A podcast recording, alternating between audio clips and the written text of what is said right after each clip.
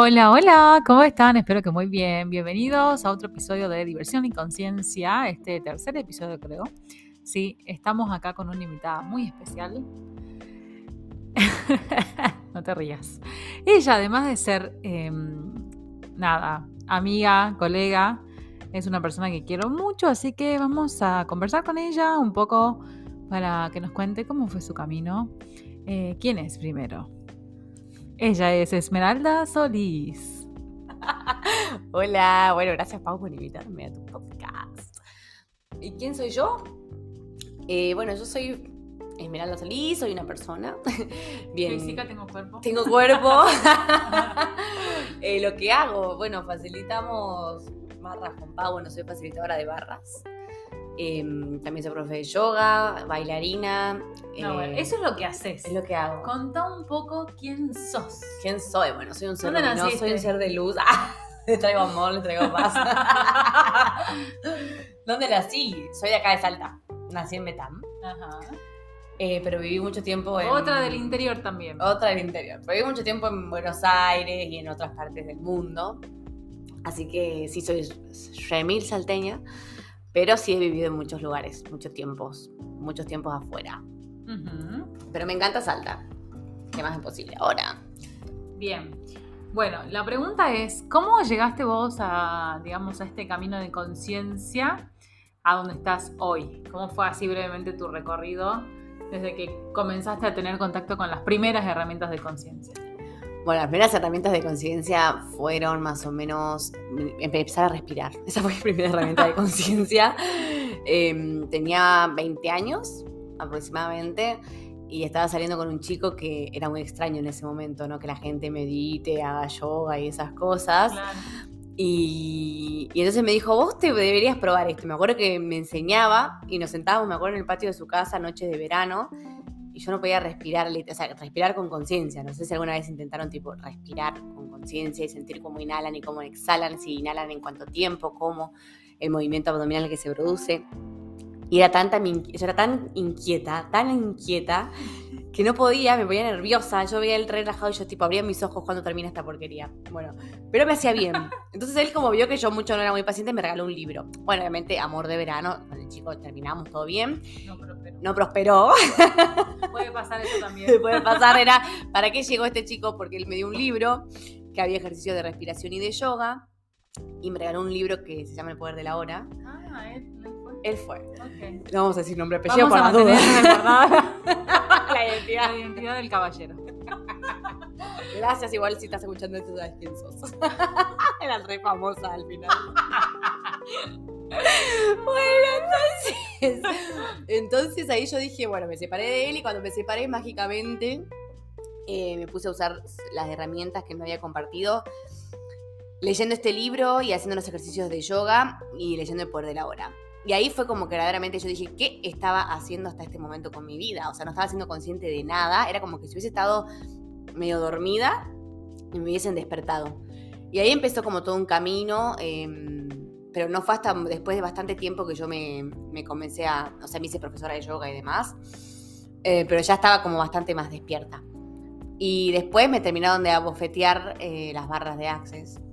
O sea, cuando llegan las, barras de Access es hace más o menos dos años y medio, un poquito antes que empezó la pandemia, em, en un estado bastante crítico, ah, porque a veces pasa, viste, que cuando nos, entre comillas, despertamos, eh, mientras más conciencia tenés, más puedes percibir, más cosas puedes darte cuenta, entonces si no tenés como tal vez herramientas para transitar eso de una manera amable, eh, puedes percibir mucha ansiedad, mucha angustia, qué sé yo. Entonces, em, yo estaba, había pasado por una etapa un poco bastante, digamos, turbulenta. le vamos a llamar, ¿viste? Una turbulencia esmeralda. Em, y logro más o menos pintar la cuestión, la maquillo un poco. Pero bueno, verdaderamente cuando conozco las barras de Access, que fue acá en Salta, la primera clase de barras que se dio hace dos años y medio, dije, ok, no sé bien qué es esto, pero me genera un espacio mental muy increíble. Sí, sí, sí, era bien diferente a todo lo, lo demás. Y bueno, y ahí empecé a usar las herramientas de Access, empecé a dar sesiones, tomé otra clase avanzada al toque. Y bueno, y hoy verdaderamente que ya facilito la herramienta, que ya la enseño, por así decirlo, que estoy realmente comprometida conmigo, todos esos espacios de contracción eh, realmente se ha disipado en un 99,5%. Especificidad. Especificidad. Digo, la ansiedad, las cuestiones esas. Em, así que la verdad que lo que ha traído a mí, para mí Access fue, ok, tuvo un camino de despertar antes, todo, pero lo que es Access para mí es facilidad. O sea, mucha más facilidad con la que yo venía transitando mi vida. Y como que de repente, yo siempre digo que a mí me, me dio muchas ganas de vivir otra vez, como que estaba entusiasmada por vivir. Porque hubo un momento como que se me pinchó, viste, ahí la emoción de vivir. al final todo es un. El mundo está medio raro, ¿viste? Todo es una popó. O sea, o no sé si todo, porque yo sí siempre Acá me. sí puedes decir malas palabras. Acá puedo decir malas Sí. palabras. Bueno. Es mi podcast, mi negocio, mi cartel. bueno, señorita Leiva, Vos te gracias. cansás de hacerlo primero. Ok, señorita Leiva. Bueno, entonces es como que básicamente eso pasó conmigo. Entonces hoy, yo lo que les quiero compartir es básicamente que hoy soy yo y cuando empezás a ser vos es cuando empezás a ser más feliz. Y la ansiedad y la angustia y Bueno, todo pero eso pará, va. antes te comiste una parte. ¿Qué me comí? Te comiste la parte en la que sos eh, ex bailarina del Colón. Ah, mira, pero vos me preguntaste mi camino espiritual. Bueno, Eh. pero todo lo que te pasó.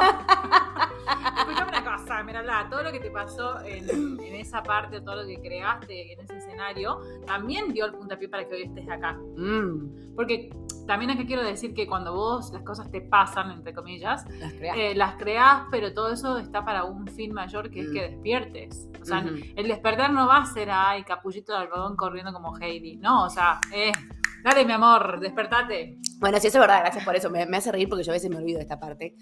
Eh, básicamente, o sea, yo bailé toda mi vida y a los 14 años me fui a bailar al Colón, ingresé a la escuela y pueden percibir la energía de exigencia y de compromiso también que requiere, ¿no? Bailar profesionalmente.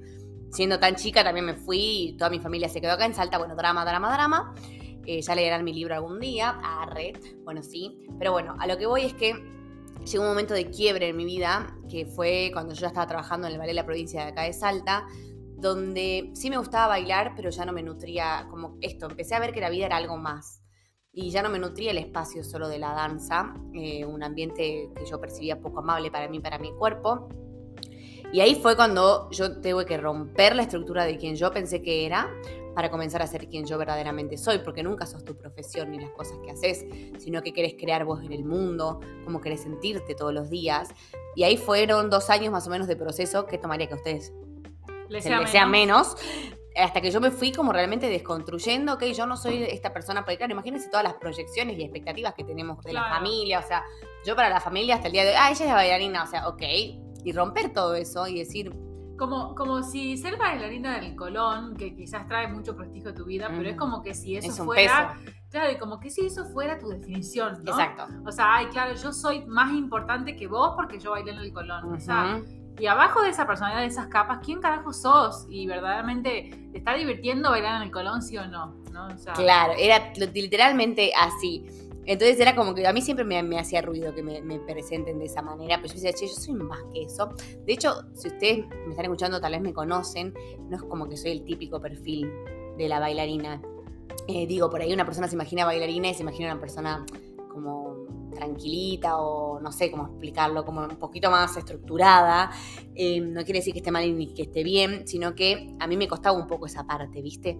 Eh, de, de ser rara en un lugar donde, donde no hay... tenés que encajar claramente. Exacto. Donde vos por ahí, yo me pasaba que yo hablaba. Disculpame, ¿no? Que te lo voy a decir, pero vos vas a ver un coso de ballet y yo fui- he ido varias veces porque me invitaron y son todas iguales. O sea, yo tenía que hacer mucho foco y ponerme unos largavistas para realmente distinguir quién era quién. Claro, es que ese es el. Gracias por eso, porque eso es eh, lo que ellos, o sea, para hacer cuerpo de baile tenés, te, te dicen, tienen que ser todas iguales, o sea, ¡Ah! todo es estructurado, el movimiento, la cara, Bueno, todo es así. Entonces vos imagínate que lo llevas a tu vida, energe- energéticamente te terminás mimetizando y entras a ese lugar y es como que tenés que tomar una postura, obviamente. Y, y yo siempre fui como de hablar un poco fuerte, de reírme bastante, no me río despacio tampoco. em, se ríe como camionero. no hacía falta eso. Me río. No, no ca- Ya me escucharon reír cuando empezamos esto. Entonces imagínense que por ahí eso no da, ¿entendés? En un lugar donde supuestamente uno tiene que estar estresado. Y eso muchas veces chocaba y yo sí sentía los juicios. Porque cabe aclarar que yo no me daba ni cuenta de la cantidad de, de percepción que yo tenía, obviamente, ¿no? Y no nos damos cuenta que muchas veces recibimos los juicios de las demás personas y los apropiamos sin darnos cuenta. Entonces eso te contrae, te genera malestar, te genera ansiedad, te genera angustia. Yo me hacía errónea todo el tiempo. Entonces, eh, ahí fue cuando me comencé a dar cuenta que ya no encajaba, que fue como bastante duro decir, bueno, ok, ¿ahora qué hago? Pues yo había computado, concluido que era eso lo que iba a hacer hasta toda mi vida, porque era lo que amaba, porque era lo que me apasionaba. Cuando empecé a hacer yoga me di cuenta que esto también me encantaba y ahí fue como, bueno, ok, Esmeralda, ponete los lompas y eh, soltá hablar con la familia, todo, y literalmente renuncié y me fui a vivir al Caribe, a la playa, a vivir descalza, a dar clases de yoga. Eh, bueno, nada, y ahora mi vida está mucho más encaminada y hoy en día integro todo lo que soy. De hecho, doy clases de ballet también, desde un espacio completamente diferente, pero sí es como que siempre tengo que estar presente con la energía que soy yo hoy eh, para poder, digamos, hacer las cosas de una manera divertida para mí, amable para mí. Entonces, eso es lo que más o menos yo puedo llegarte a decir mi despertar. Hacer conciencia, conciencia, hacer conciencia y hacer consciente de la vida que yo quiero tener, más allá de lo que yo haga. O sea, qué energía soy yo y cómo voy a mover mi mundo. Y me di cuenta que lo que a mí me contribuye mucho es, tipo, contribuir a las personas eh, desde un espacio sincero, honesto, siendo yo misma. Totalmente. Gracias por eso. Y también me encanta esta parte porque es, digamos, si se pudiera como dejar algo en reflexión hoy, es como, sé vos misma, no importa qué o qué, o en dónde estés trabajando, o qué es lo que estés haciendo, es sé vos, misma. Y si tenés hoy una personalidad y te construiste desde soy médico, soy psicólogo, soy abogado, soy lo que sea, es fuera de todo eso que estás haciendo, ¿qué es lo que vos sos? ¿No? Y si todo lo que vos estás haciendo hoy en día te conecta realmente con el gozo, con el placer, con las ganas de levantarte a la mañana, de ir a ese entusiasmo por la vida que nosotros siempre hablamos con, con Esme, que compartimos un montón de tiempo, y es, ¿qué te entusiasma? Entonces, eh, hay algo más allá de lo que vos pensás que, que sos, ¿no? Y que es un descubrimiento, probablemente uno no se levante ya hoy y diga, ay, sí, quiero ser, no sé, qué sé yo, eh, bailarín, cantante o artista. O sí, ¿qué más es posible? Entonces no te juzgues, no te hagas erróneo. También parece súper bueno esto de percibir más o menos la energía que vos querés crear en tu vida. Y no importa lo que hagas, vos podés hacer cualquier cosa, pero con la energía que vos querés en tu vida para tu vida. Entonces, hacerte una pregunta tal vez es, ok, ¿qué quiero yo para el mundo? ¿Qué mundo me gustaría vivir? Y entonces, a partir de ahí, ¿cómo quiero que sea mi vida? O sea, ser la energía, ser la energía de cambio, ser la energía que quieres ver en el mundo. No importa lo que hagas. Y eso te va a mantener como motivado y te va a mantener en tu genuinidad, porque si no entramos en esto de la mimetización o de intentar encajar siempre, claro, de la copia. Y, bueno, ¿qué decirles? Y, no viniste, digamos, a crear un planeta o a, estar en un planeta donde seamos más copia. Es, ¿qué podés ser vos desde esa rareza, desde ese superpoder, desde esa, eh, desde esa locura, de ese unicornio raro, loco que somos? Claro, y ser unicornio, y ser unicornio y ser raro es esto, no es tipo quiero demostrarte que soy una rara, una loca. Simplemente, ok, tal vez somos todos distintos y no pasa nada. Entonces, les recomiendo también mi invitación es que no busquen todo el tiempo la aprobación de las demás personas, que se arriesguen por lo que ustedes quieren, que sigan sus corazonadas, eh, porque la verdad que yo, mi vieja, si me está escuchando mi madre, se matará de risa porque este, literalmente yo lo que quiero lo hago, pero no es un capricho. Es una cuestión de que realmente percibo como mi vida, eh, mi vida es todos los días y, muchas veces eso implicó juicio de las más personas, eh, separarme de las personas que yo quería. Eh, pero bueno, eh, al final, eh, bueno, al final no sé, porque nunca hay una meta, pero siempre hay como una felicidad si es genuino internamente, ¿no? Hacer lo que vos sentís solo porque querés, solo porque podés y solo porque viniste para eso. Exacto, si por ahí estás como planteándote ese espacio de, ay, ¿quién soy? ¿Qué hago? ¿Para qué vine? Quizás una pregunta que te puede conectar mucho es levantarte todos los días y preguntar quién soy hoy y qué grandiosas y maravillosas aventuras puedo tener hoy. Entonces, eh, la pregunta no va a ser algo lineal, no va a llegar desde un espacio de una paloma mensajera te trae la respuesta con una carta como Harry Potter, pero quizás sea como ese Una lechuza Harry Bueno, discúlpeme, señora Harry Potter. no es una paloma, es una lechuza. y se llama Tatata. Edwin. Edwin. bueno, también somos así como muy locas y muy divertidas. Eh, así que queríamos compartirles eso. La pregunta es, que se me acaba de ocurrir, es ¿quién sos detrás de las máscaras que te pusiste?